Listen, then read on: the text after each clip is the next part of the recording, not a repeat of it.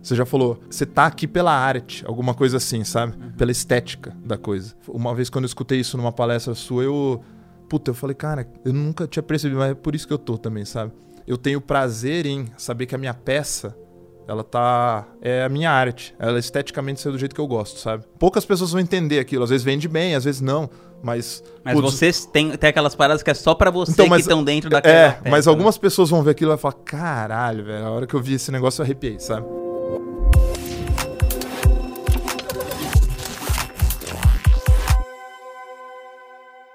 Salve, salve, tô aqui com meu amigo Beto Altenhofen para gravar o primeiro episódio da retomada do podcast Conversas Profundas. Hoje a gente vai falar sobre empreendedorismo, grana e principalmente como que o Beto toma as decisões dele, as histórias aqui da trajetória dele que trouxeram ele até aqui. Bom, para quem não sabe, o Beto é chefe de marketing da Empíricos.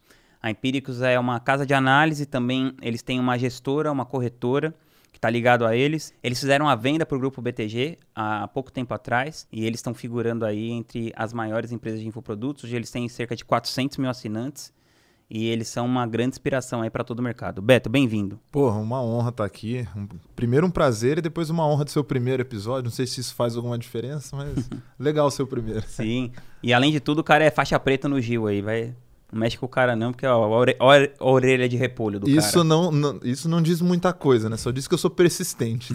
não que eu sou bom ou, ou qualquer outra coisa. Betão, a gente tá num cenário, né? Estamos aqui gravando hoje em 2022. O cenário do mundo, a cada um certo tempo, ele dá uma, dá uma chacoalhada, né? Sei lá, por exemplo, 2008 deu aquela puta chacoalhada. Depois impeachment aqui no Brasil, depois pandemia, agora a guerra na Ucrânia com a Rússia e tal.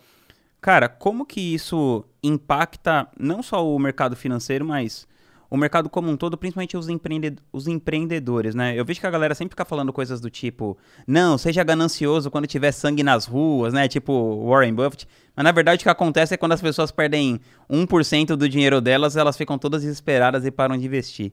Como que isso impacta o seu negócio e como que vocês estão contornando tantas crises uma em seguida da outra? Cara, o... essa, acho que essa é uma das belezas da coisa, né? Eu, inclusive, de uma curiosidade, né? Eu trabalho com marketing, mas de formação eu sou economista.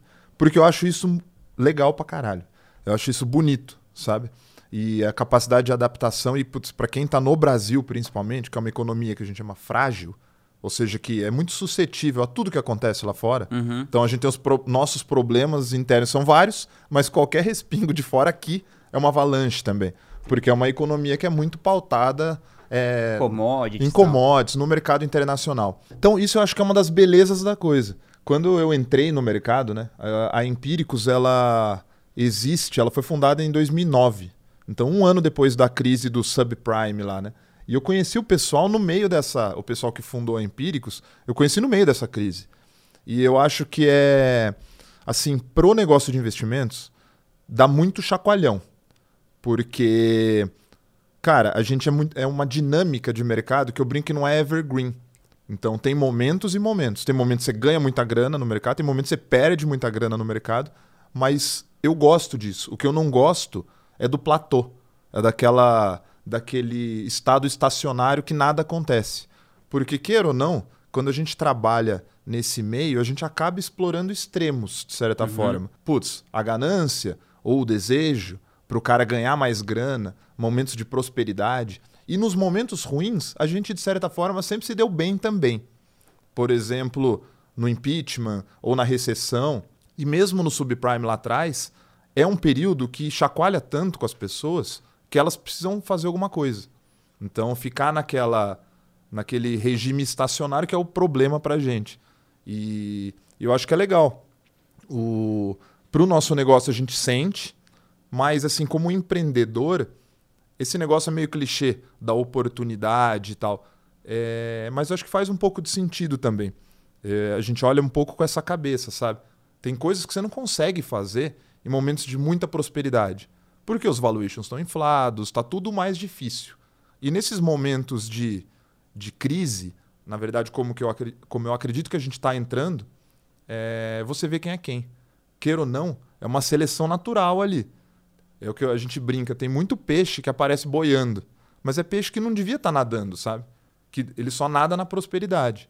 Por- mas ele não consegue ter resiliência, ele não consegue ter construir uma robustez de capital para se manter no período ruim. E eu acho que são necessários esses períodos, de certa forma, porque não existe, como eu brinco, não tem árvore que cresce até o céu.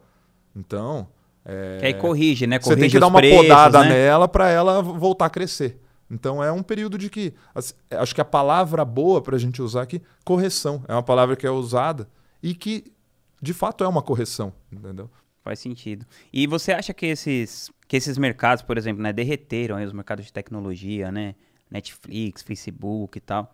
Então o dinheiro ficou muito mais caro no mercado, né? Para você fazer captação e tudo mais.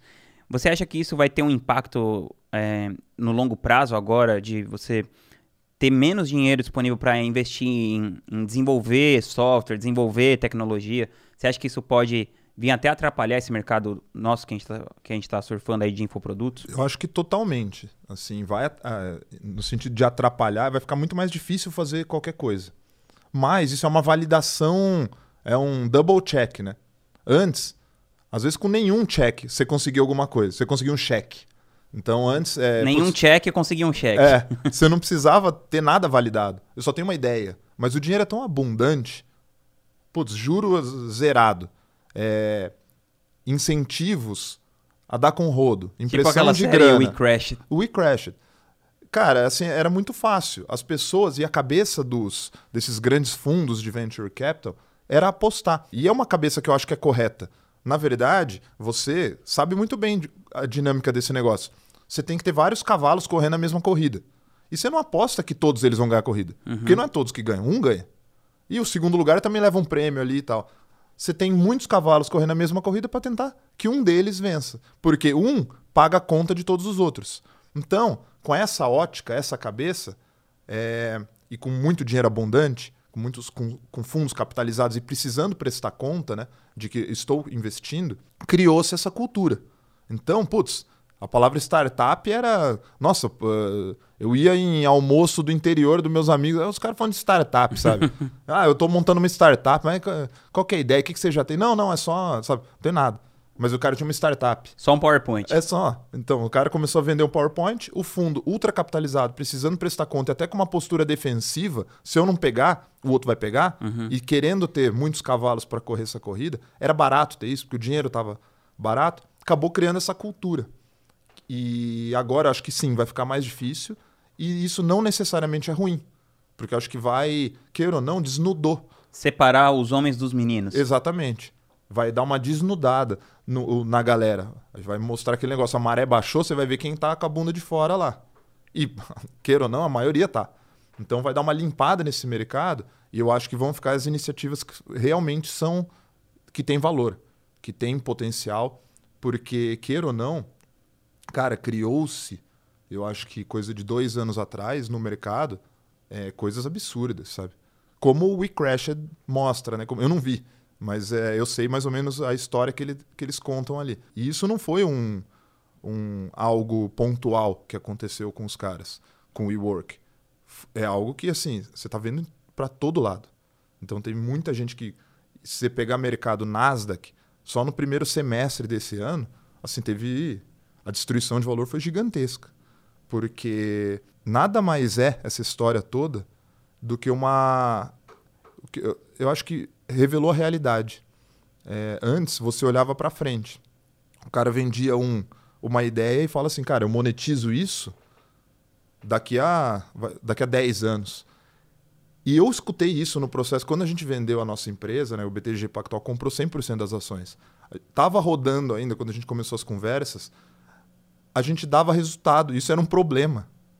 A gente, além, o BTG tem outra cabeça, mas chegaram fundos, até gringos de venture capital na gente, e eles não quiseram avançar nas conversas porque a gente não É, tinha aquela, aquela política do crash is trash. é exatamente Tipo assim, se você tá dando lucro é porque você não tá sabendo gastar E- pra investir pra crescer mais exatamente. rápido. Eu, eu ouvi isso. Eu Que era falei um assim, absurdo, né? Eu ouvi isso. Não, ah, é, não, não interessa porque sabe qual que é o problema de vocês? Vocês já dão resultado. Vocês já dão muito resultado. Entendeu? E quando você dá resultado, o que, que acontece? Você já mostra a sua realidade. Mas talvez não seja para vender um sonho. Talvez seja melhor você não mostrar nenhuma realidade, porque daí o sonho vira qualquer coisa. Então, a gente chegou a escutar isso. Sabe qual que é o problema de vocês? Vocês dão resultado. Era a cultura do cash burn. É, era a cultura do cash burn. Então vamos investir, crescer, crescer, crescer e depois eu vejo como que eu vou pagar a conta. Entendeu? Então tem casos de empresas gigantescas que deram, sei lá, 10 anos seguidos de prejuízo, trimestralmente. Para daí depois com uma, com uma área de é, coisa o que eu Uber faço- não é lucro até hoje, né? o Uber não é lucro até hoje. Então, cara, é, queira ou não, tem a beleza nisso? Tem. Só que é aquele negócio. É um cavalo que vai ganhar a corrida. Sim. E o que criou-se foi uma cultura de todo mundo ter um cavalo para correr. Entendeu? E tem dinheiro para esse cavalo, para alimentar ele. E você tal. acha que aconteceu isso com algumas empresas também, tipo, por exemplo, no Nubank? Você acha que ele foi superestimado perto do que ele é de verdade? E, e várias pessoas, né, colocaram grana nessa, nessas paradas e tal. Então você acha que, que agora que pô, deu essa baixada na maré, você acha que vai, vai mudar o jeito de investir? E como que a Empíricos pensa em se posicionar diante disso? Porque eu, eu acho que sim, já tiveram várias crises, mas destruição de valor, assim, num prazo tão curto, assim, e num mercado tão emergente, né, que nem a que nem essa de tecnologia, sei lá, teve a bolha.com, É, mas era bolha.com. mas era muito menor assim, né? Exatamente. É, não era assim comparado ao tamanho, sei lá, pelo eu vi em março tinha perdido 1.8 trilhão de dólares de valor a Nasdaq. Uhum. Então assim, de novembro a março assim, eu nunca tinha visto uma queda vertiginosa assim num negócio que, pô, é uns- são serviços ali que a galera consome. É, eu acho que o mercado é legal, o mercado financeiro, porque de certa forma ele antecipa o que vai acontecer. E queira ou não, é onde. E não é uma, é uma antecipação de verdade, porque a galera tá pondo dinheiro e tirando dinheiro. Uhum. É totalmente skin in the game a coisa ali. O paralelo, você já falou qual foi, foi a bolha.com. E se a gente pegar esse histórico aí, putz, a bolha.com surgiu naquela época de surgimento da internet, né? E o, boom- o primeiro boom da tecnologia no- nesse século, vai. Pô, Virou 2000 ali, come- estourou esse negócio. Quer dizer que a tecnologia e a internet morreram a partir daquilo? Não. Uhum. Só que do jeito que tava, são, foram os poucos Cortou os cavalos. lixos. co- cortou, assim, o- 80% do mercado e sobrou uma ou outra iniciativa que conseguiu se sustentar. E é uma ou outra mesmo. Eu acho que o paralelo, no mercado, você pegar o primeiro semestre de 2022, só tem paralelo com a bolha.com, em tecnologia e tal. E eu acho que vai acontecer a mesma coisa. Ah, não quer dizer que tudo vai acabar, que assim, foi tudo superestimado, não. Mas assim, 80, 90% do mercado vai sumir. E vão sobrar os poucos bons. E você acha que vai acontecer isso também no mercado de infoprodutos? Eu acho, sinceramente. O... Eu nem acabei nem respondendo do Nubank. Depois a gente volta nessa questão, mas assim, porque a gente entrou numa talvez mais interessante para o nosso público. O... No mercado de infoprodutos, assim, olhando né, de dentro e um pouco de fora, o que, que eu percebo, né? A pandemia. De fora do Brasil ou você tá falando de você olhando de Não, fora é, do olhando de fora, Ah, né? tá. Porque, queira ou não, a gente tá um pouco no mercado de infoprodutos, mas também não tá, né? É um bicho um pouco esquisito aí no meio. É, O que, que eu vejo que aconteceu? A pandemia, ela foi um acelerador. A tendência desse negócio se difundir é inevitável. Então, putz, o quanto as mídias socia- sociais cresceram, o quanto elas representam, né? o quanto elas têm peso na cultura do brasileiro, que é um negócio que a gente conversou recentemente, cara. Que é uma coisa que não tem paralelo em nenhum outro lugar do Nenhum mundo. né? outro lugar Nem do mundo. Estados Unidos, que é o próprio criador das mídias sociais. Exatamente. Então você vai nos Estados Unidos, no Brasil, queira ou não, é o RG do cara, é o Instagram dele, quantos seguidores ele tem. Quer dizer quem ele é, entendeu? Se você não tem aqui no Brasil o Instagram, você não existe praticamente. Isso você não vê em outros lugares do mundo com essa com esse, Com peso. esse peso. Então, o que, eu acho que aconteceu? A pandemia, ela acabou acelerando muito um processo que é natural. Então, as pessoas, gradativamente, você está vendo a cultura das pessoas é consumir mais conteúdo digitalmente, as coisas estão evoluindo, né? Tá ficando mais rápido, com mais coisas. Isso já é uma tendência natural, os negócios se digitalizarem. O que, que aconteceu? Que a pandemia veio e enfiou todo mundo dentro de casa. Então, o cara que não estava minimamente digital, ou ele quebrou, ou ele correu para fazer. Ou foi obrigado, né? Foi obrigado a fazer. Sei lá, aquele cara que viu a filha dele estudando online, aí ele pensou, nossa, realmente, eu devia fazer um curso online, né? Exatamente. Então, esse, esses dois anos vai de pandemia, assim, de mais lockdown, né? Uhum. Eles deram uma. Eles fizeram anos em um ou dois anos. Fizeram dez anos de evolução desse mercado em um ou dois. O cara teve que correr para isso. Inevitavelmente, o cara que tinha um estabelecimento comercial regional, sei lá, um restaurante, se ele não entregava, se ele não tinha um site ou um, um Instagram para mostrar os pratos que ele tem a oferecer, ele saiu do mercado. Você não aguenta ficar dois anos bancando. Uhum. Então, foi uma aceleração absurda nesse negócio, nesse movimento, e que o que, o que aconteceu do lado da oferta de serviços inundou o mercado de oferta, porque todo mundo teve que ir para lá. Uhum. E agora você tem uma estabilização desse negócio, e por outro lado você tem a oferta que inchou de gente, e a demanda do outro lado as pessoas estão ou consumiram muito aqui nesse período, ou estão sem grana agora. Que, queira ou não, a inflação está explodindo no mundo inteiro, o dinheiro está ficando mais escasso, o juro foi de 2% para quase 14% agora que a gente está falando, em um ano. Bizarro. Então tem muito menos dinheiro circulando, inflação comendo, as pessoas estão sem grana. Elas já gastaram pra caramba ali em infoprodutos e o caramba 4.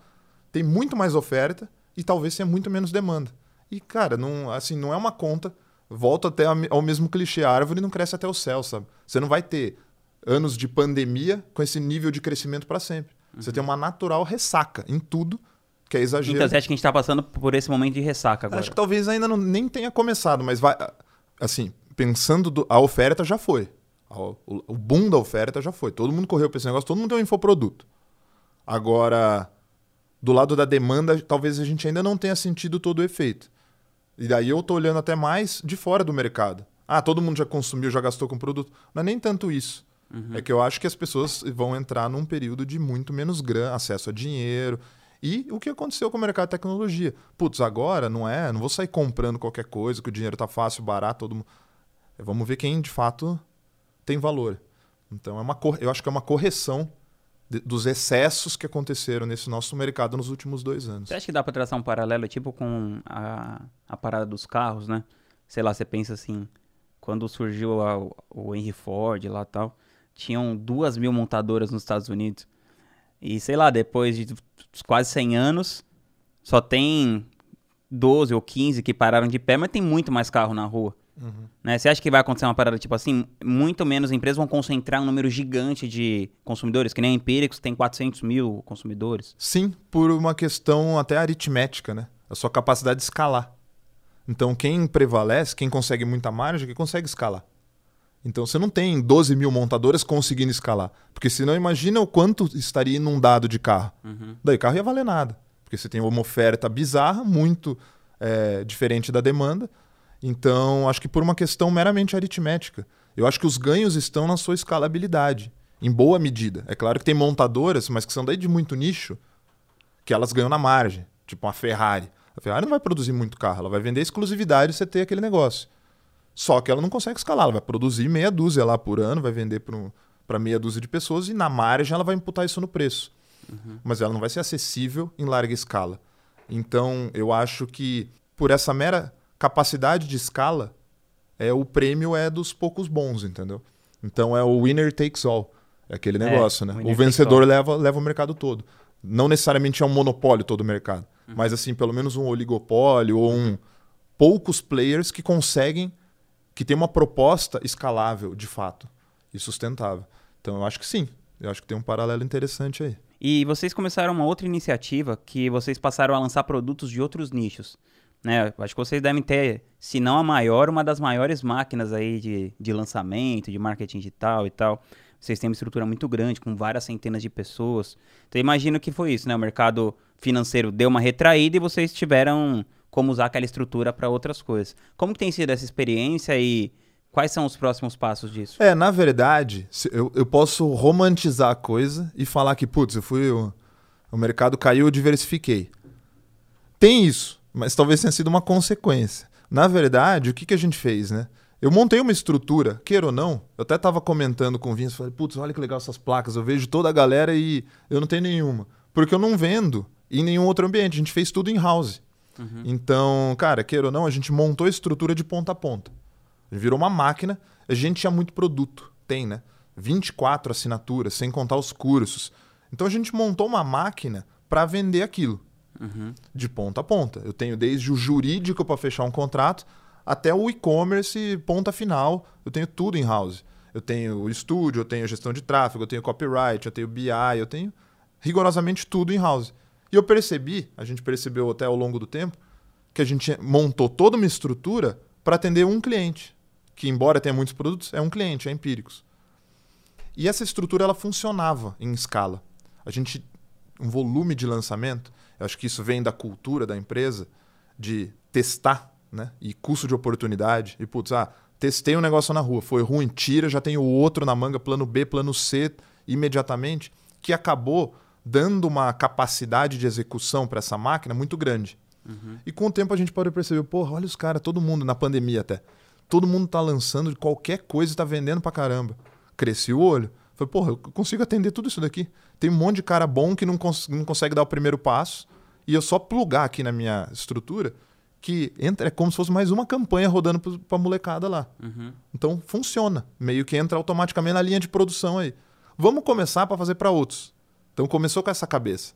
E o que a gente levou de até de externalidade com isso foi que o mercado financeiro cagou, desculpa a palavra, mas pior semestre é, Desde em, mais 2000, de, em, em mais de uma década. Assim, não só no Brasil, no mundo inteiro, para qualquer classe de ativo. Criptoativos evaporou, é, tecnologia, ações, foi tudo uma tragédia. Fundos de investimento, maior é, volume de resgate, mais de 10 anos, sabe? Um negócio absurdo, uma destruição de valor no mercado gigantesca. E graças a Deus a gente falou, cara, para vender os nossos produtos de investimento está muito difícil, o interesse nesse negócio está muito baixo. Uhum. E isso é uma característica desse momento que é preocupante, nossa. Que, como eu falei, antes caía muito as coisas, as pessoas se informavam. Elas ouviam a oportunidade ou elas tentavam se proteger. E entrou num mood de que as pessoas estão paralisadas nesse mercado. Porque ah, não tem ponto de correr. Ah, a ação tá cagada, mas cripto surgiu. Ou, putz, ah não, a renda fixa tá legal. Tá tudo meio cagado.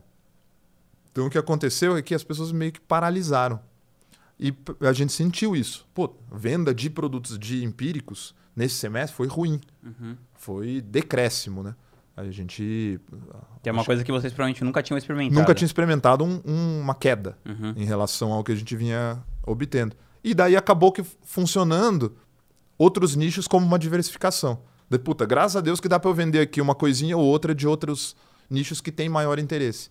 Eu até estava vendo recentemente, acho que anteontem, Conversando com o Google, eles me levantaram alguns dados de busca, volume de busca. Criptoativos, ele estava ontem, um dia antes da gente estar tá gravando aqui, em 25% do volume de busca ele estava em janeiro. Caramba. É, a gente está falando de 6, 7 meses de diferença. Ele está em 25% do volume de busca que ele tinha. É, e janeiro não era tão bom assim já. Porque tem o efeito cascata, né? O cara compra cripto, fala, pô, eu ganhei grana, aí o amigo dele procura. E, e isso para todos. Bolsa, Tava batendo 40% do volume de busca de novembro. Caramba. Então, num espectro pequeno, e novembro não estava bom. A, a, coisa se deteriorou muito e muito rápido.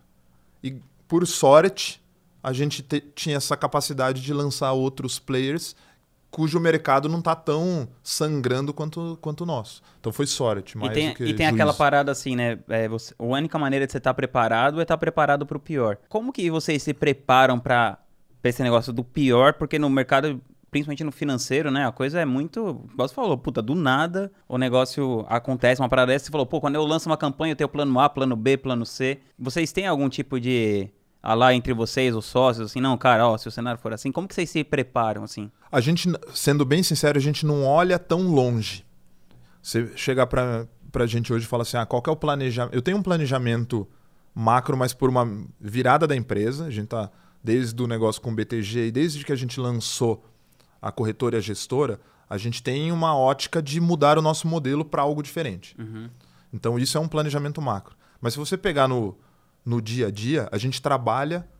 Eu acho que isso é um legado que o mercado financeiro deu para a gente. A gente trabalha com o que a gente tem ali em prazo curto, porque a gente sabe que eu não consigo projetar daqui dois meses. Uhum. Eu não sei como é que vai estar tá a coisa. Então a gente tem essa cabeça de custo de oportunidade muito testar e custo de oportunidade muito desenvolvida, né? eu tenho, eu solto as coisas pequenas na rua. Se eu vou sentindo qualquer input ali que a coisa tem potencial, eu vou jogando tração, jogando dinheiro naquilo. E se eu vejo que eu, aquilo sai ou é frustrado, que não está tão legal quanto a gente imaginava, a gente mata rápido. Então a gente, o que eu acho que talvez seja um dos méritos do nosso planejamento é pelo mercado a gente criou essa casca de ser ágil, então a gente procura ser leve, rápido e ter muita alternativa e não tem apego. Então, putz, isso é uma das principais brigas que eu tenho com os nossos. Eu tive já comigo mesmo uhum. e com os nossos times. Putz, eu passei escrevendo uma campanha, estruturando um lançamento inteiro, pô, é que nem um filho, né? Gastei horas naquilo eu solto na rua. A beleza do digital aí, em cinco minutos, eu já falo quanto vai dar no final, na venda inteira. Pelo ritmo, pelo espaçamento entre ordens de compra ali. Eu sei, putz, esse negócio foi um mico, não vai, não vai rodar. O bom é que eu já tenho um plano B sempre. E eu tenho essa cabeça de desapego. Mas você. Eu, eu passei 10 horas, um mês estruturando esse negócio. Eu sei que vai ser ruim em 5 minutos, mata. Tira Sim. do ar. Você não tem compromisso Eu com o tenho- erro. Porque eu tenho outra coisa melhor, entendeu? É dolorido, é. E eu, putz, os caras, não, mas vamos tentar consertar, mudar. Não.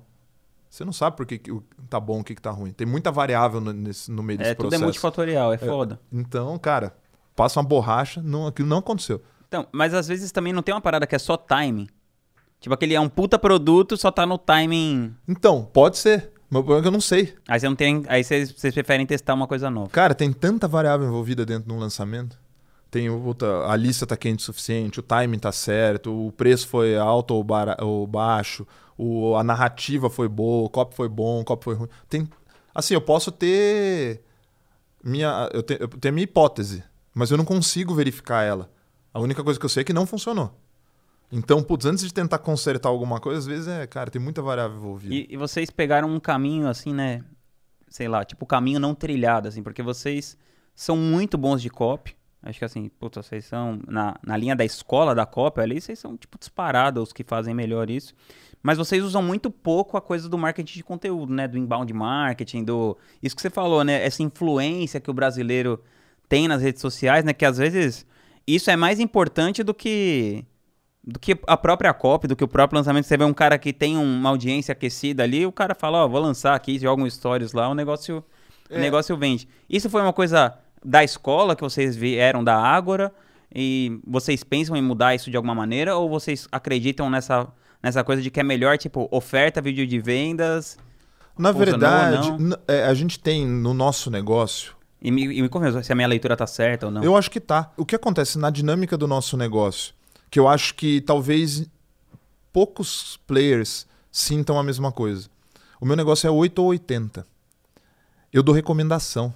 Eu pego lá meu expert, que é mais famoso, o Felipe Miranda. O Felipe é um monstro, cara. Uhum. Ele é um monstro. Ele escreve copy melhor do que eu.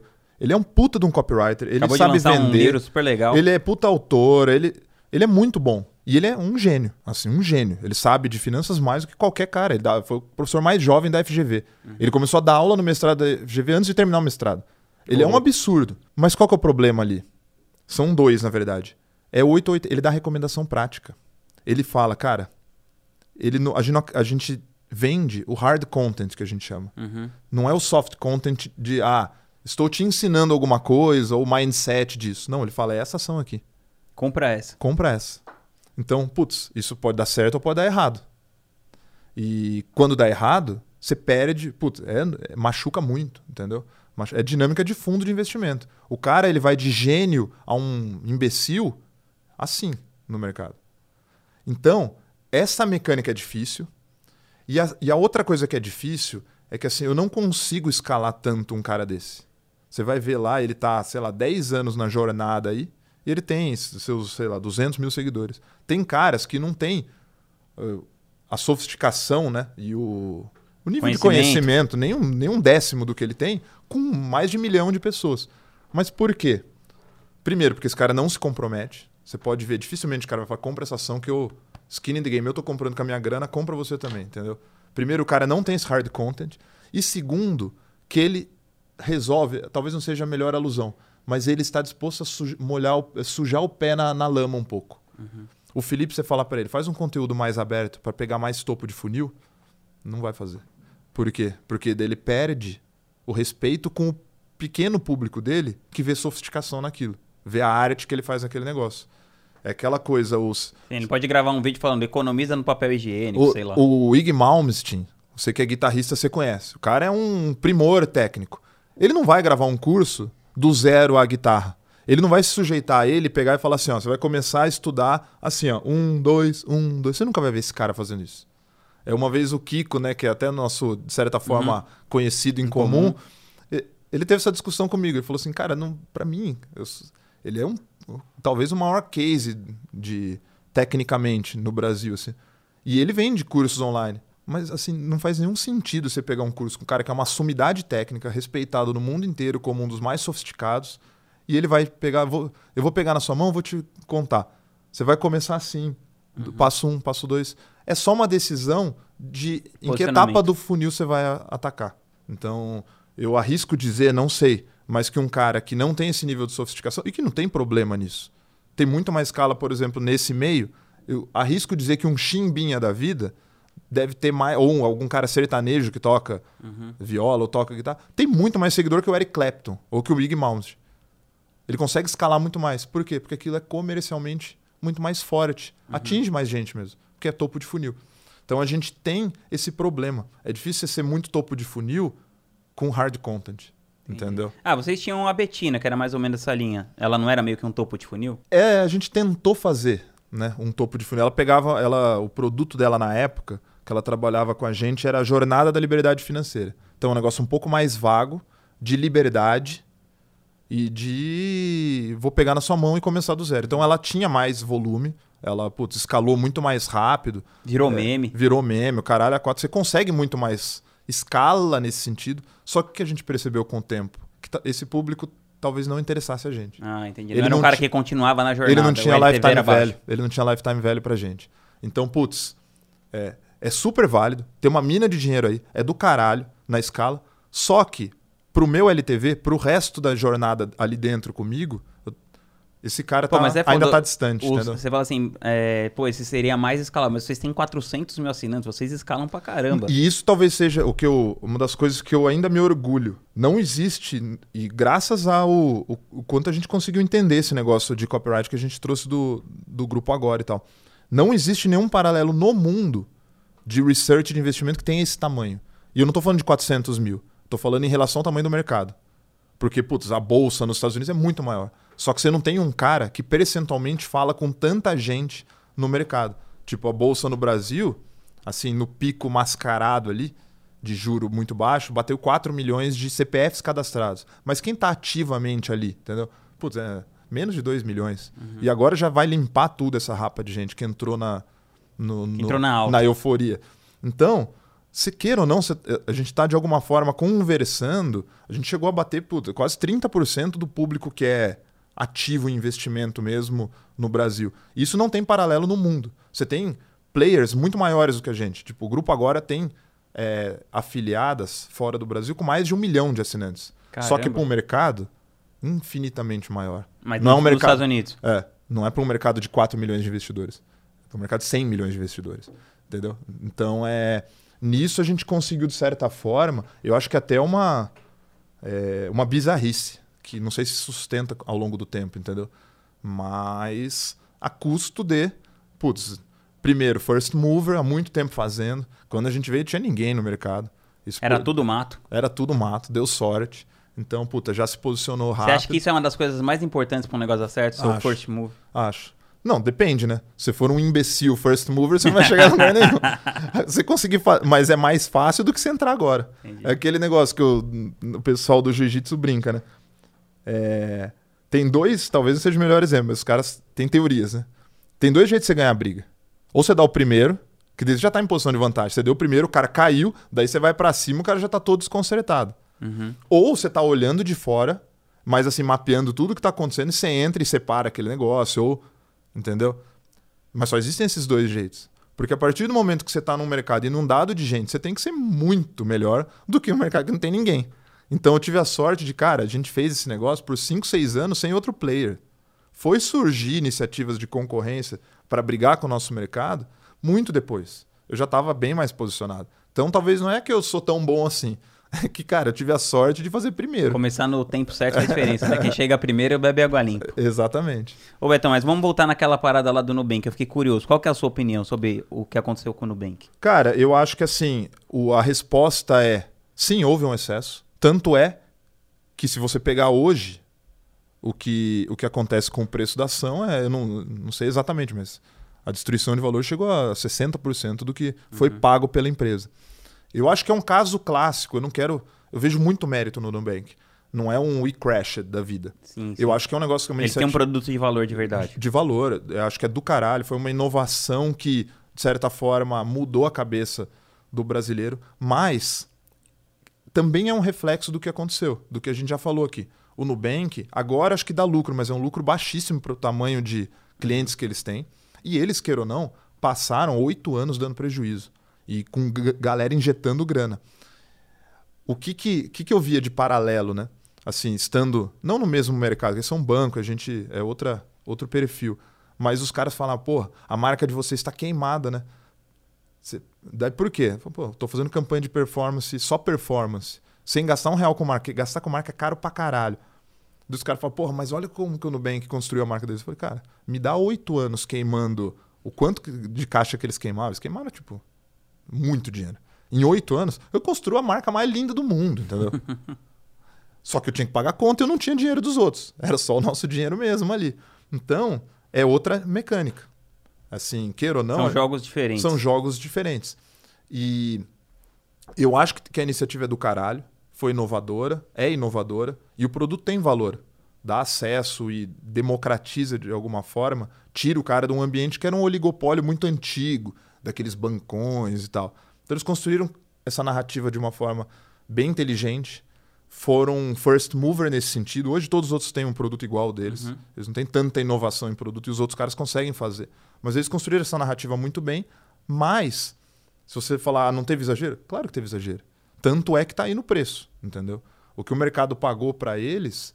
É... é então, porque hoje... eu fiquei nessa dúvida, assim, se derreteu a um ponto muito mais baixo do valor intrínseco. Ah, isso aí ninguém sabe, porque ainda é um fluxo que está concentrado no futuro. Queira ou não, para o que ele entrega de resultado hoje, tinha que corrigir muito mais. Só que não é só o resultado que ele entrega hoje. Uhum. Você tem uma a call pro, você tem uma call para o futuro. Talvez não seja aquilo que eles pensaram, que eu vou disruptar o mercado inteiro, o Itaú, o Bradesco vão deixar de existir, todos os correntistas do Brasil vão estar nessa nova iniciativa, que é super inovadora, que na verdade não era tanto, né? É só um cartão que você não paga anuidade, ah, e algumas coisas de investimento que os outros já têm também, entendeu? Uhum. Então, como narrativa brilhante, como inovação muito legal, timing certo, conduziram muito bem a história e tem muito valor. Só que talvez não o valor que foi atribuído lá atrás. Isso não sou eu que estou dizendo. É o que é está na conta hoje. Agora, se vai cair mais, ainda está muito concentrado no futuro. Aí é uma, é uma questão de o quanto você está disposto a apostar nisso ou não. E, cara, é foda quando você. Eu, eu, senti isso na pele, né? Claro que guardadas as devidas proporções, o tamanho que é o Nubank, eu sei o meu lugar no mundo, né? É, mas a partir do momento que você vira o incumbente, que você é grande, é muito mais difícil fazer qualquer coisa. Então lá atrás, pra você dar aquela porrada inicial, é, cara, eu, errar pra mim era muito barato. Uhum. Eu posso fazer qualquer coisa. Se eu fizer alguma merda, putz. Agora tudo reverbera, compliance, não sei o quê. É muito mais difícil. Então, cara, é, eu acho que assim, eles já atingiram um porte, um negócio que começa tudo a cobrar o seu preço, entendeu? Então é. Não tem almoço grátis. Não tem almoço grátis, tem um alvo gigante nas costas do cara. Antes ele tá levinho ali passando ninguém tá percebendo. Agora ele tá andando, pra onde ele anda, tá todo mundo olhando. Olha o que o cara tá fazendo, olha o que o cara tá fazendo, fazer igual, vou desbancar, vou, entendeu? É, é o retornos marginais decrescentes. Né? No começo você dá aquela porrada. Depois você tá gigante, infladão, fazer qualquer coisa custa mais, né? Então. O Betão, a gente tava falando da. Eu falei assim, ah, pô, você fez outras, outros lançamentos e tal. E vocês têm uma equipe lá, sei lá, 600 pessoas, uma coisa assim. Como que é o processo de recrutamento de vocês? Porque eu acho que uma, a coisa que mais faz diferença para uma empresa crescer é a capacidade de recrutar e reter talentos. Como que é esse processo para vocês? Você contrata a gente até hoje? Então, no momento atual, pelo que a gente está vendo de mercado e o que a gente acha que vai acontecer, a gente está num caminho inverso. Uhum. Eu acho que a gente tá, a gente está se corrigindo de um erro de rota que a euforia nos deu. Uhum. Cara, eu olhei pro Caio, que é o CEO da, da, da Empíricos, né? E é um dos caras que eu mais é, tenho proximidade hoje, né? É meu amigo até fora lá do negócio. E ele virou para mim, a gente tava fazendo um. A gente começou a sentir que o mercado ia piorar. Falou, puta, o mercado tá muito cagado, começou a cair venda. A gente sentou e falou, vamos dar uma, uma olhada em tudo aqui, né? para ajustar eventualmente a empresa a, a, já na frente ao uhum. que pode acontecer. A gente foi ver o headcount, a gente tava com mais de 700 pessoas. Daí o Caio, eu lembro até hoje, ele virou para mim e falou assim, cara, 700 Como que a gente deixou chegar em tudo isso? E a resposta dele já é. A pergunta já era a resposta. Né? eu, eu, eu, lembro, a gente foi numa última festa de fim de ano, depois foi a primeira depois da pandemia. Parecia o show do YouTube. N não é isso. Cara, eu não conhecia ninguém. Eu entrei lá dentro, antes eu porra, ia cumprimentando todo mundo. Assim, eu entrei lá, olhei, puta, será que esse cara trabalha? Será que sabe aquele negócio de eu tô na festa certa? Vai jogar bola de sábado, lá tem o nosso jogo de bola. Eu não conheço, não sei o nome das pessoas, tanto, sabe? O negócio sai da sua mão. É, então é uma das dores do crescimento. Quando o mercado dá uma cagada, no momento atual, hoje, a gente tá em, puta, cara, vamos fazer mais com menos. Sim. Essa correção de rota que tá na minha cabeça. Hoje, eu estou não estou recrutando. A gente já fez um ajuste. Não, mas então... eu quis dizer mais assim, era se você recrutar pessoalmente a pessoa. Sim. A galera, tipo assim, sei lá, dos que entraram, você que recrutar pessoalmente alguma Sim. parte? É, eu ainda recruto se for um outlier, né? Uhum. Putz, esse cara é muito brilhante e tal, tem que pôr para dentro. Como que eu identifico isso? É, cara, queira ou não, eu tenho algumas pessoas lá dentro, tem algumas posições chaves, que eu brinco, né? É, esse cara, ele tá no BI hoje. Ele tá olhando para os dados. Mas se você pegar ele para fazer um copy, ele vai escrever melhor do que todos os meus copywriters. Porque ele é tão inteligente, tão bom.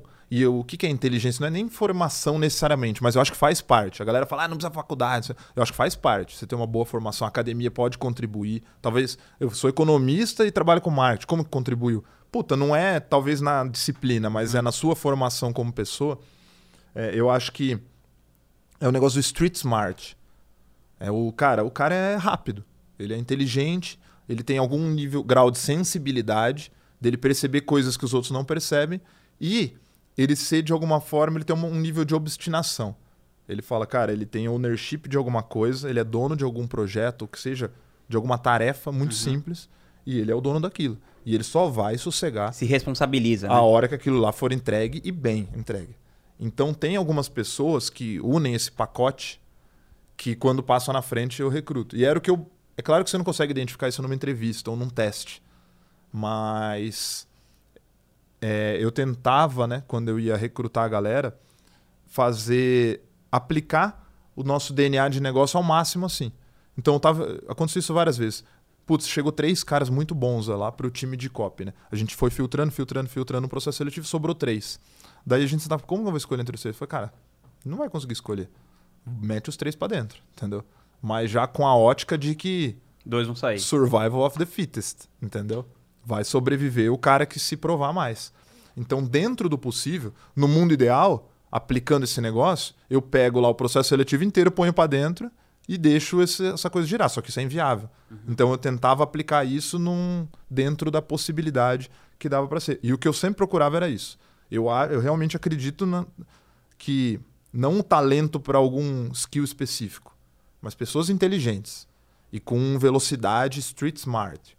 Então o cara é, cara, e tem esses casos lá dentro. Eu brinco com os caras. Aquele cara lá que está fazendo planilha agora, se, se eu botar ele para escrever o copy ou para fazer um anúncio lá para rodar no social, ou que seja, ele vai fazer melhor do que qualquer um do time ali. Porque ele é isso, entendeu? Então, tem umas pessoas-chave ali que seguram, seguram a, a onda da parada. É. Então, é, não são muitos, mas tem. Pô, muito massa. Beto, e como que. Assim, eu queria falar um pouco dessa parada. Qual que é o drive, né? Tipo, porque tem um pouco dessa romantização nesse negócio de empreendedorismo, de pá, procure seu propósito tal, não sei o quê.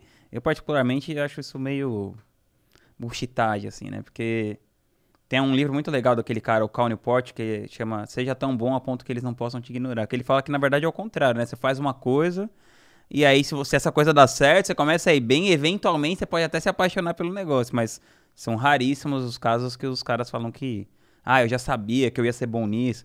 Tanto que nesse livro tem uma pesquisa lá da, do Colegial do Canadá que só 5% das pessoas falam que, que tem o seu propósito definido com 17 anos e quase todos queriam ser jogador de hockey. Então, não é uma coisa muito muito precisa. Como que é essa parada para você, assim? Como que foi essa, essa trajetória de você sempre quis ter o seu lance. Pô, como que você conquistou esse lugar de sócio lá na Empíricos?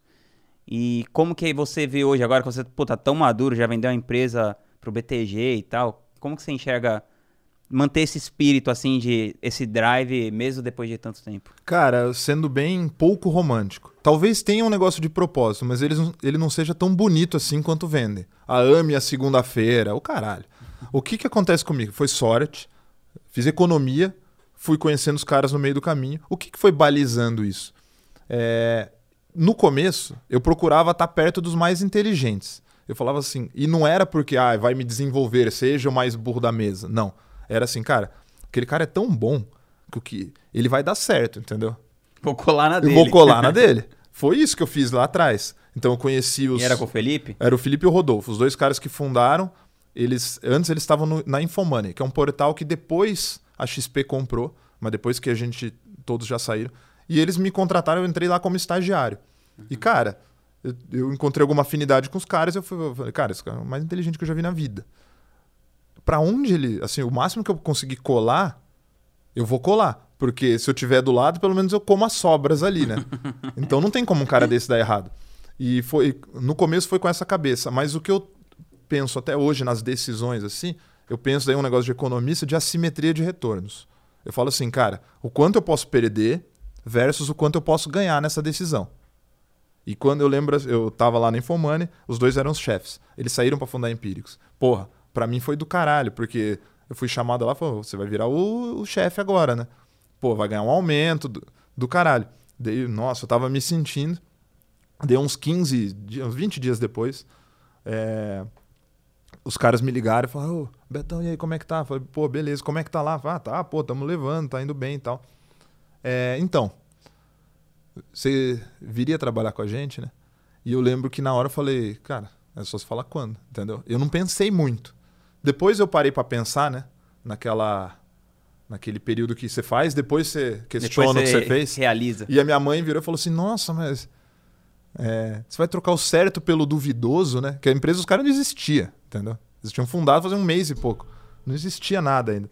Daí eu falei, cara, eu fui com essa cabeça. Não, eu acho que não vai dar errado com os caras, mas acho que foi o meu ponto de virada para o que, que eu tenho a perder?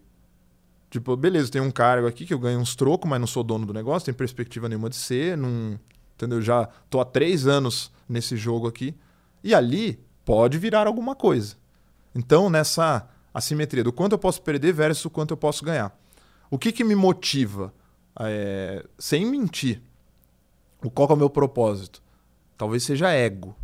Eu sou competitivo e eu. O que a sensação que é boa para mim é aquele negócio do aplauso. Eu sempre quis ser músico. Nunca fui no nível que você foi. E muito menos no nível que os caras conseguem ser. Tipo, que rockstar seria o mundo ideal. Não consegui partir para esse caminho, eu tento dentro Você do quer- meu. é- aí você é um rockstar da economia. É, não, é nem dentro, do- dentro do meu meio. E que pode ser, junto à minha equipe, se o cara faz um negócio do é caralho. do marketing, né? É, ou do- que seja até um foro menor, dentro da minha equipe ali. Tem, sei lá, 15 pessoas no- só no COP. O cara fez um negócio que é do caralho, eu vou invejar aquilo a ponto de eu dele virar e falar: filha da puta, ele fez um negócio muito melhor, entendeu? É isso que me motiva. Eu lembro até hoje que um cara lá, que até já saiu do nosso time, fez o. Na época, né, uns 6, 7 anos atrás. Eu lembro que ele fez um copy uma vez, que foi o nosso recorde histórico de pedidos num dia. E eu lembro até hoje o número. Era 2.200 vendas num dia só pra lista interna. Ele soltou o copy, puta, era do caralho, só pra. Mandou um e-mail pra lista, vendeu 2.200 pedidos no dia. Daí a galera falou, cara, quebramos. Esse foi o nosso recorde histórico. Tipo, pô, do caralho, todo mundo falando, cara. Foi quarta-feira. Na sexta-feira eu fiz um que vendeu 5.500. E aquilo foi um dos maiores prazeres que eu tive até hoje, sabe? Sem falar que, ah, te desbanquei, mas internamente comigo, sabe? Mostrar o, aquele negócio do I still do, do Eric Clapton. Uhum. Eu ainda eh, posso fazer, sabe? O meu propósito é um pouco nesse sentido. É o aplauso que nem é dos outros às vezes, mas é aquele negócio de, ah, tá vendo? E você, eu faço, faço melhor. e você tipo conse- consegue manter o, você acha que você consegue manter o mesmo ritmo assim, tipo, sei lá, uma década depois? Ou você tipo vai indo pra se parar, não, agora eu vou ter um pouco mais de qualidade de vida, porque tem uma parada que as pessoas falam assim, ah, por um lado, né, não é muito saudável pra cabeça você ser extremamente competitivo. Por outro lado, se você correr um pouquinho mais devagar, alguém te passa, né? E como que você, você lida com essa dicotomia? Cara, é, é muito simples. Eu, acho. trabalho desde a hora que eu acordo até a hora que eu durmo. Não é, é. Você quer o que você não tem. E pode, pode ser o que for. Eu percebi isso. Porra, você pensa assim, se for material, velho, eu quero ter esse celular. A partir do momento que você tiver ele, você vê que era isso. Acho que é o. Platão fala, né? O desejo só existe na falta. Exato, exatamente. Você só dá tanto valor pra uma, sei lá, pra sua esposa, ou assim, você dá muito valor no dia a dia. Mas quando você perde, ou você vê a ameaça de perder, passa dois dias sem. Daí você vê, putz, você começa a perceber muito mais coisas. E aquele negócio, putz, eu sempre quis a faixa preta de jiu-jitsu. Eu lembro, o dia depois, eu acordei e falei, cara, eu sou faixa preta. Era isso? Entendeu? Que que... Quando você chega em alguma coisa, você percebe que você vai criar outra. Né? Putz, pô, pensa aí, o desejo que você quiser na sua vida, o carro que você quer, o sonho. É, porque eu fiquei pensando, pô, depois que. Vocês já estavam super bem, mas, pô, depois que vendeu pro BTG, eu imagino que você não tá preocupado como você vai pagar o seu aluguel, nem comer, nem nada não, disso. Não, né? a vida deu uma melhorada. Não tá resolvida, mas dá uma melhorada. Mas assim, cara, o que quer que seja, a hora que você atinge, é uma sensação boa? É. Por um, alguns mas é dias. dura, é, é efêmera. Por, é é, é, ela, você sempre vai precisar de alguma coisa, de algum motivador nesse sentido. E nunca é o que você já tem. Então, de certa forma, quando você atinge algo, é só talvez um caminho para você criar algo novo para você atingir. Então, você vai falar que é, 10 anos depois eu tenho o mesmo ritmo? Não. É, isso eu não posso negar. Por quê? E é algo que eu defendo até nos meus times. Eu, cada vez mais eu percebo que eu preciso oxigenar a coisa.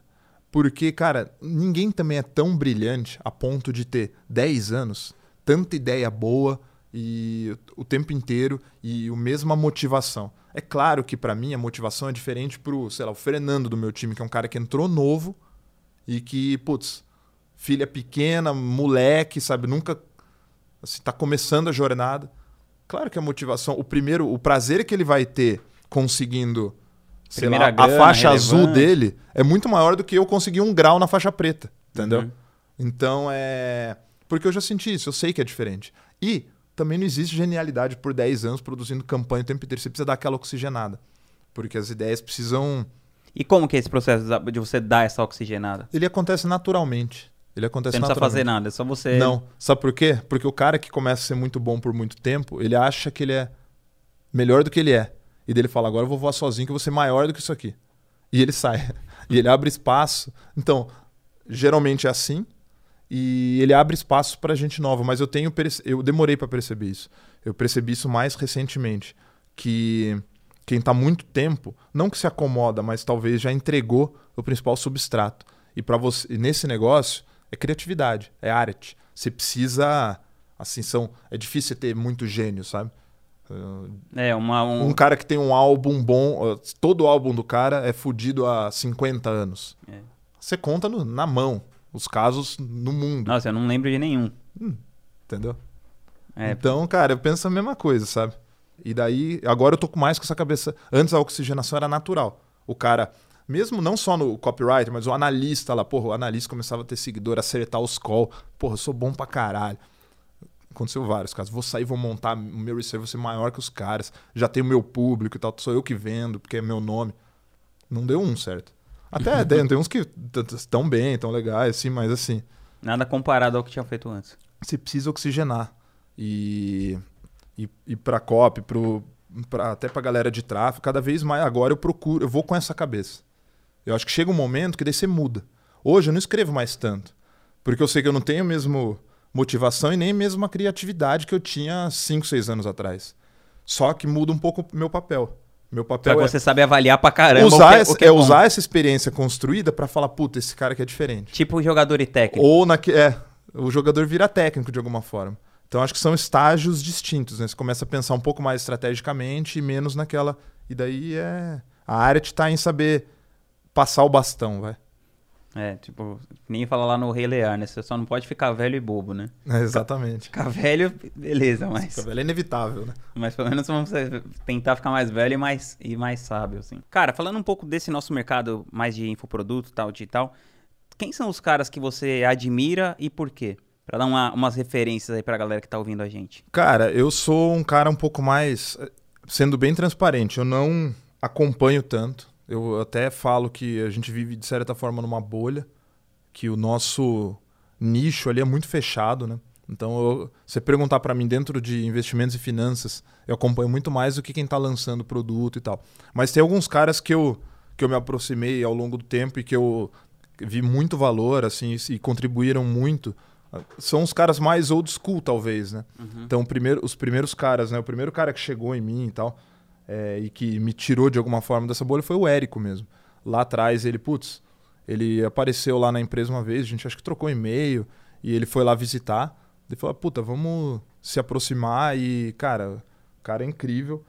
É, você, de certa forma, tanto que é, eu tenho poucas relações assim que são mais duradouras, né?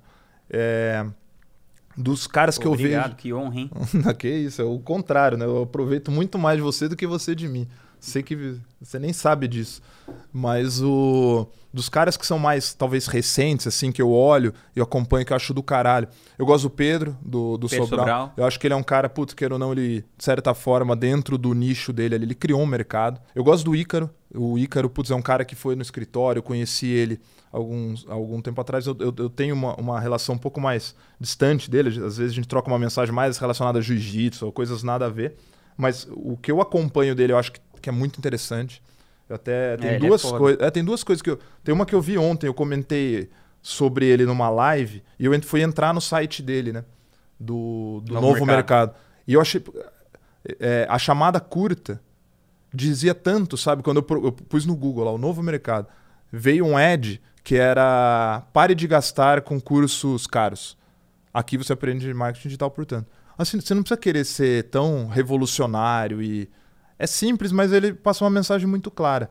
Então é poucas coisas assim que eu lembro, né? Teve uma vez que ele fez uma postagem, até uma vez que eu lembro do, da frase que ele usou, que tava aquela polarização, ele de alguma forma associado a algum dos lados. Ele veio com uma frase do minha pátria é minha família. Eu achei isso aí do caralho, tá ligado? Foda-se o que tá acontecendo em volta, né? Eu tô aqui pra defender quem é realmente importante pra mim, não esses filha da puta de Brasília, entendeu? Diz tanto com. Eu vejo sensibilidade nesse tipo de coisa. O Pedro eu acho um cara muito verdadeiro e muito bom tecnicamente, já trabalhou com a gente E tal, em alguns consistente, projetos. né? Consistente. Ele é muito consistente. Ele o vende a consistência. Eu já falei isso pra ele. Mais do que a expertise dele de tráfego, ele vende consistência. Ele é um dos caras mais disciplinados, né? Ele treina todo dia, ele faz o- a rotinazinha dele. Eu falo, cara, você não tem noção do peso que isso traz pro seu social ali, né? Não é necessariamente o cara que tá lá querendo ver o, a dica mais nova dica de tráfego. É claro que tem esse público pra caralho ali dentro. Mas o cara quer ver. Ele tem uma personalidade muito interessante A pessoa compra a pessoa do que o produto. do que o produto. E no caso dele, ele é engraçado, ele, putz, ele leva a vida de uma forma leve e é absurdamente disciplinado. Ele é consistente, você falou a palavra. Ele faz aquilo lá todo dia. A live dele tá não sei quantas semanas, ele treina todo dia. Tá chegando ele... nas 200 já. É, então. Então, Ele vende isso, talvez até mais do que o conhecimento técnico dele de, de, de tráfego, entendeu? Então, esses são os caras que eu, que eu me lembro aqui. E que e você, assim, fala, é difícil falar na frente, mas você é o cara que talvez eu tenha mais familiaridade no mercado pela cabeça. Porque você já falou algumas coisas, até em palestras, que você já falou, eu- você tá aqui pela arte, alguma coisa assim, sabe? Pela estética da coisa. E eu, por, eu- uma vez quando eu escutei isso numa palestra sua, eu. Puta, eu falei, cara, eu nunca tinha percebido, mas é por isso que eu tô também, sabe? Eu tenho prazer em saber que a minha peça, ela tá. É a minha arte. Ela esteticamente ser do jeito que eu gosto, sabe? E que as- poucas pessoas vão entender aquilo. Às vezes vende bem, às vezes não. Mas. Mas putz, vocês têm, tem aquelas paradas que é só pra você Então, que mas- estão dentro daquela É, peça, mas né? algumas pessoas vão ver aquilo e vão falar: caralho, velho, a hora que eu vi esse negócio eu arrepiei, sabe? É esse, esse tipo de coisinha assim que eu, muitas vezes eu procuro, eu pro- e, e, às vezes, e eu nem sabia. E uma vez escutei você falando, falei, caralho, eu tô, eu tô pela estética e pela arte da coisa, até mais do que por qualquer outra coisa. Pelo business em É. si, né? Betão, e tem algum livro assim que você costuma dar mais de presente assim para as pessoas que você acha que faz uma, uma transformação ali de valor? Cara, os livros, assim, eu é que eu talvez não seja tão proveitoso pro público, né? Tecnicamente, marketing e tal. Os livros da minha vida são outros.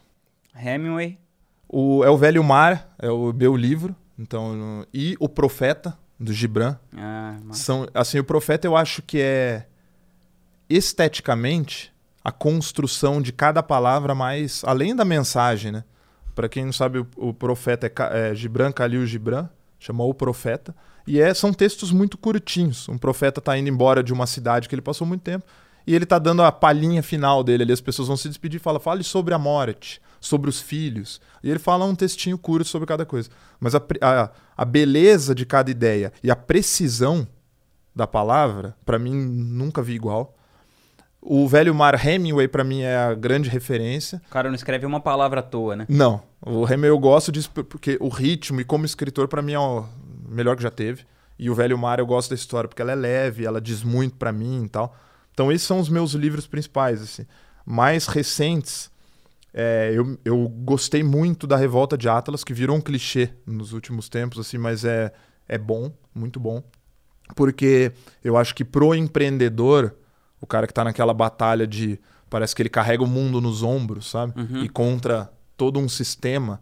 É, eu acho que essa. E do jeito que, que ela escreve, é, uma, é um romance, né? Uhum. Mas isso, putz, é, te move muito.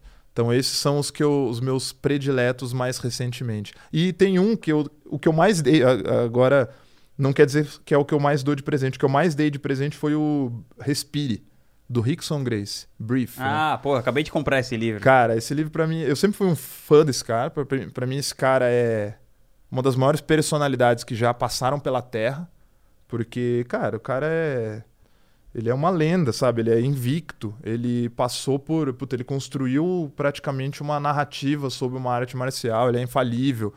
Ele tem muita coisa em volta.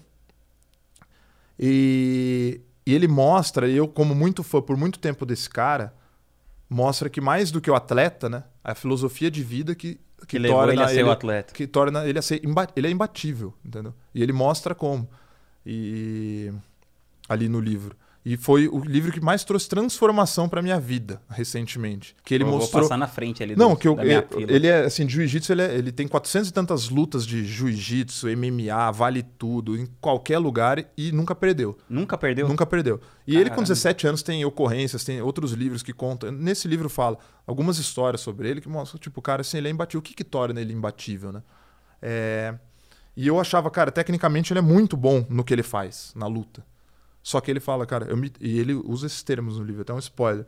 Eu me tornei imbatível quando eu aprendi a respirar. Que daí ele fala do o negócio todo que está em torno da preparação dele. O resto eu vou deixar para você ver com os próprios olhos, mas uhum. é uma história muito fantástica. Talvez um dos brasileiros mais que tenham menos reconhecimento assim da grande massa, mas que tenha que sejam mais fantásticos, talvez ou mais que eu tenha notícia, sabe? Então, esse é o que eu. Os últimos três presentes que eu dei de livro foram o brief aí do, do Rickson e, Grace. E falando nesse negócio de respirar, você tem alguma prática de meditação, alguma coisa assim? Eu comecei depois do livro, por isso que eu falo que foi a maior transformação da minha vida. O Rickson fala no livro que ele tinha um mestre que chamava, como que era o nome? Um senhor do Rio de Janeiro, é Orlando Cane. E ele fala: Eu comecei a fazer prática de yoga. Esse cara deu. Ele, ele desenvolveu uma prática dele lá de ginástica mais natural, uhum. movimentos dos animais e tal. E ele começou a seguir esse cara na década de 60, 70 no Rio de Janeiro e virou meio que o filho do cara. Então, além do jiu-jitsu sair na porrada com todo mundo na praia, de ser o grande referência da família Grace, lá, o galo de briga, ele começou a seguir esse cara que deu esse balanço para a vida dele. E esse cara foi ensinando ele, muito escorado no yoga, né?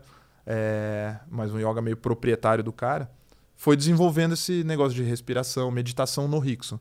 E ele começou a, tipo, a lutar, a meditar. Ele, não luta, ele medita, entendeu?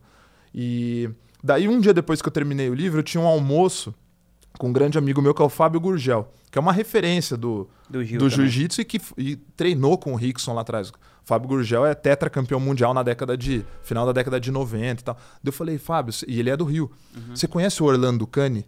Eu queria ter aula com esse cara. Eu queria me aproximar desse cara para fazer viver a mesma experiência que o Rickson teve. Ele falou, cara, o Orlando Cane, assim, é difícil você ter acesso a ele, né? Mas ele é um monstro, realmente eu conheço ele. É... Inclusive, ele contou uma história para mim que uma brasileira foi a melhor colocação da história de um brasileiro num Ironman. Foi, ela fez questão de ela podia levar um técnico, ela quis levar o Orlando Cane. Caralho. E ela levou o cara, o cara depois de cada etapa do negócio ele fazia lá umas sessões com a, com a mulher. E a mulher, tipo, ela ganhou, sei lá qual posição que ela chegou, que foi um absurdo. No ano seguinte, ela estava mais bem preparada e foi sem Orlando Cane e não ficou nem entre os 10. então tem essa lenda toda. Ele falou, cara, mas assim, é, ele é meio inacessível, porque um, já um senhor, 80, sei lá, 70, 80 anos, a vida dele foi para outro caminho. Você está aqui em São Paulo tal. Mas eu vou te apresentar um cara que é meio que da mesma linhagem, que é meu aluno e tal. E ele me colocou. E hoje eu faço, tipo, eu vou duas vezes por semana lá nesse cara. E, mas fora isso, todos os dias eu faço. E eu comecei o inverso da yoga lá. Né? Comecei pela respiração, que geralmente é uma coisa mais avançada. E hoje é fundamental, porque eu sou um cara extremamente ansioso, sabe? Até com. Você acha que isso mudou o seu estado totalmente, emocional? Totalmente. Com síndrome de pânico e tal. E esse negócio me colocou muito mais centrado a olhar, puta, pra, mais para dentro. E... e quanto tempo é essa prática que você faz todo dia? Às vezes é 20 minutos. Mas quando eu, eu posso mesmo é uma hora. Eu faço uma hora de prática. E geralmente é respiração, né? Os pranayamas, que eles falam que o Rickson Grace é a capa do livro dele, o negócio uhum. também de contrações e tal. Então eu gosto muito disso e me ajuda muito. Pô, do caralho, muito massa. Nossa, eu fiquei tão, tão prestando atenção nessa história, até esqueci que ia perguntar depois do, na última. Não, leu do Rickson é do caralho, cara. A minha terapeuta falou isso assim, ela falou, meu, se, falou, se você quiser, você pode vir aqui e tal, né? Pô, faz vários anos, falou, mas você pode continuar aqui pra sempre. Se você não aprender a respirar, você não vai melhorar meu seu estado. Porque se você não coloca oxigênio para dentro do seu. E cara, queira ou não, a respiração controla tudo. Quando você fica ofegante, você está respirando de uma forma agressiva. Quando você tem taquicardia, por exemplo, eu tive. Eu tenho crise de ansiedade, já tive, né? faz muito tempo que eu não tenho, mas o que, que é? Você começa a ver o coração bater muito forte. A respiração ela controla tudo que está dentro, né? o ritmo das, do, do organismo. Então, se você consegue balizar e, tem, e os exercícios são do caralho porque eles te dão uma capacidade de controle e até uma capacidade respiratória que você não, nem imaginava que tinha. Eu lembro o primeiro dia que eu fui ao Aritana, né, o meu professor, Ricardo Miranda, o nome dele. Eu fui lá, ele, eu sentei trocar uma ideia com ele e ele falou: "Respirei para eu ver", né?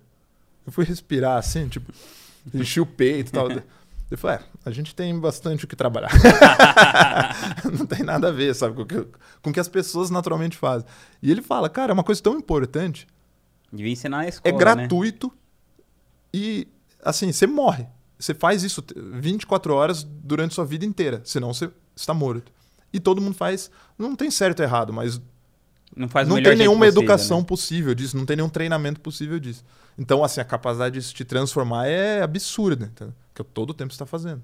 Ah, eu lembrei que eu ia te perguntar. É, você tem dois filhos, né? E qual que é, assim, se você pudesse deixar uma carta para eles, assim, tal, qual que seria o, o conselho... Nossa, é, cara. De, de vida e de finanças também.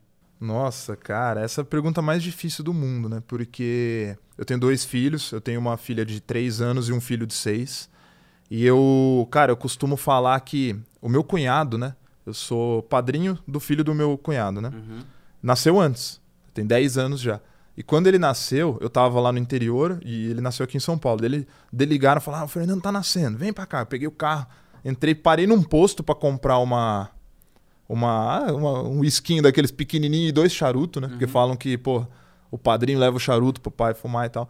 E eu lembro até hoje, eu cheguei no hospital, logo depois do parto, já tinha acontecido o parto, né? E ele saiu pilhado. Ele virou para mim, eu falei, e aí? Né? E foi o primeiro filho dele. Ele falou, cara, um negócio que me marcou para sempre depois eu senti. Ele falou, cara, todo o resto virou merda para mim. Ele usou esse termo, merda. Minha mãe virou merda para mim. Caramba. A Natália, que é a esposa dele, virou merda para mim. Sabe o que que. Assim, nem caiu minha ficha direito ainda, mas o que eu percebi é que todo o resto virou merda para mim. Tu, só tem uma coisa que importa, que é isso aqui. Que, que é o filho que acabou de nascer. Isso eu senti muito na pele quando nasceu o meu. E muito. O primeiro, né? O Ricardo. E um negócio que eu brinco é que assim, você não é uma experiência que eu acho que todo mundo tem que passar, né, se tiver essa intenção, porque pelo menos no meu caso, é, eu trabalho com emoções, né, tentar passar emoções para as pessoas. E o filho é aquele negócio, pelo menos para mim, eu nunca senti nenhuma emoção de fato, até o, o nível que dá para ela existir antes de um filho. Tipo, e, positiva e negativa. Cansaço, raiva, é, medo, mas também amor, alegria, tudo ao extremo. Então, acho que isso fica aí de para você verificar agora que, que, que o seu está no forno. E para escrever, assim, é tão difícil porque é um negócio tão significativo, tão importante, né? tão né? importante que acho que não teria uma frase, né? Acho que é pelo exemplo, né? E, e o que eu penso, assim, o que eu, o que eu diria hoje, talvez não sirva para eles, mas é aproveitar isso. Quando vocês tiverem o filho de vocês, aproveitar. Entendeu? Aproveitar isso e então, aprender praticamente com é, eles. é tenham filhos. É. Tenham filhos também e tentem passar o máximo de tempo possível com eles. E aprender com eles. Porque até a gente tá falando da respiração. uma das primeiras coisas que eu aprendi com eles é, cara, as pessoas são ansiosas hoje, elas estão pensando no próximo passo. E, cara, você vê uma criança brincando uma festa. Eles só estão existindo. Ela tá ali. Ela tá ali. Pode explodir o mundo em volta. Ela não tá nem vendo o que vai acontecer, ela não sabe o próximo passo dela. Então tem tanto a ensinar que acho que é a pior carta possível que um filho poderia ler. é só agradecer. Mas é, real. Mas é real. Tenham filhos e aproveitem eles. Pô, Betão, obrigado, meu. Valeu aí. Tamo ter, junto. Ter sido o primeiro convidado dessa nova temporada do Conversas Profundas. Acho uma que essa grande honra, uma grande honra. Uma grande honra. Tamo foi. junto, Betão. Valeu. Pô, obrigado, cara.